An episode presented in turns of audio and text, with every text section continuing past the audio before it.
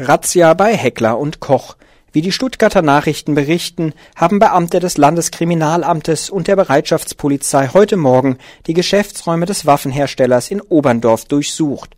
Hausdurchsuchungen habe es zudem in mehreren Privatwohnungen in der näheren Umgebung gegeben.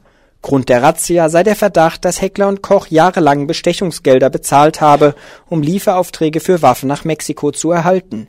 Dieser Vorwurf wurde auch in den vergangenen Jahren immer wieder geäußert, von dem Waffenproduzenten aber stets dementiert. Die Firma Heckler und Koch und die willigen Exporthelferinnen der verschiedenfarbigsten Bundesregierungen sind immer wieder von Friedensaktivistinnen aufs schärfste kritisiert worden. Zuletzt sorgte der Bau einer Fabrik zur Produktion von Heckler und Koch G36 Sturmgewehren in Saudi-Arabien für viel Aufsehen. Eine große Anzahl eben dieser Waffen, die auch die Bundeswehr nutzt, wurden beispielsweise auch von libyschen Rebellen in der Residenz des gestürzten Gaddafi gefunden.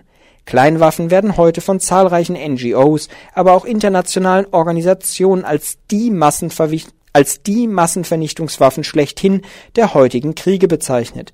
Bis zu 90 Prozent aller Kriegsopfer werden mit Kleinwaffen getötet. Die baden-württembergische Firma Heckler Koch ist einer der führenden, weltweit führenden Hersteller von eben solchen Kleinwaffen.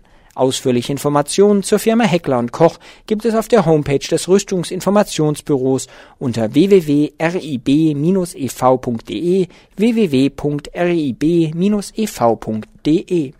Reform der Grundschulempfehlung in Baden-Württemberg. Heute findet die erste Beratung des Gesetzentwurfs der grün-roten Landesregierung zur Neuregelung der Grundschulempfehlung im baden-württembergischen Landtag statt. Die Gesetzesinitiative der Landesregierung sieht vor, dass zukünftig die Eltern eines Kindes das letzte Wort bei der Wahl der weiterführenden Schule haben sollen. Die bisher verbindliche Empfehlung der Grundschullehrerin soll dann nur noch empfehlenden Charakter haben Heftige Kritik äußerte der Verband der Gymnasiallehrer an dem Vorhaben. Zustimmung kam unter anderem von der Landesschülervertretung, die hofft, dass durch die neue Regelung, die ab dem Frühjahr 2012 gelten soll, der Druck an Grundschulen auf die Kinder vermindert werden könne. Der Landesregierung geht es bei dem Vorhaben jedoch vor allem um die Stärkung der Elternrechte kein NPD-Bundesparteitag in Offenburg. Am heutigen Donnerstag hat der Verwaltungsgerichtshof in Mannheim der Stadt Offenburg in einem Verfahren mit der NPD Recht gegeben. Die Stadt muss der NPD die Absberghalle nicht für deren geplanten Bundesparteitag am 12. und 13. November vermieten. Die Stadt habe in der Vergangenheit keiner anderen Partei die Halle für eine vergleichbare Veranstaltung vermietet und habe mit ihrer Ablehnung gegenüber der NPD deshalb auch nicht gegen den Gleichbehandlungsgrundsatz verstoßen. Die Entscheidung der Mannheimer Richterin ist unanfechtbar. Der Bundesparteitag der NPD findet nun aller Voraussicht nach im brandenburgischen Neuruppin statt. Dort scheiterte der Versuch der Stadt, ihr Kulturhaus nicht der NPD zu überlassen, in erster Instanz beim Verwaltungsgericht in Potsdam.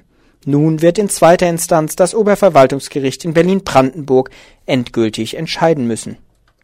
Weiter Streit um Referendum zu Stuttgart 21.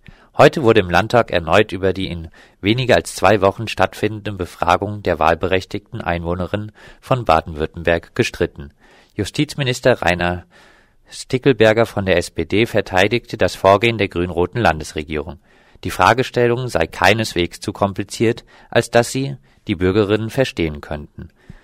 Dies wurde unter anderem von CDU und FDP moniert, die auch darüber hinaus die Fragestellung kritisierten, die so gestellt ist, dass die Befürworter von Stuttgart 21 mit Nein, die Gegnerinnen des Bahnprojekts hingegen mit Ja stimmen müssten.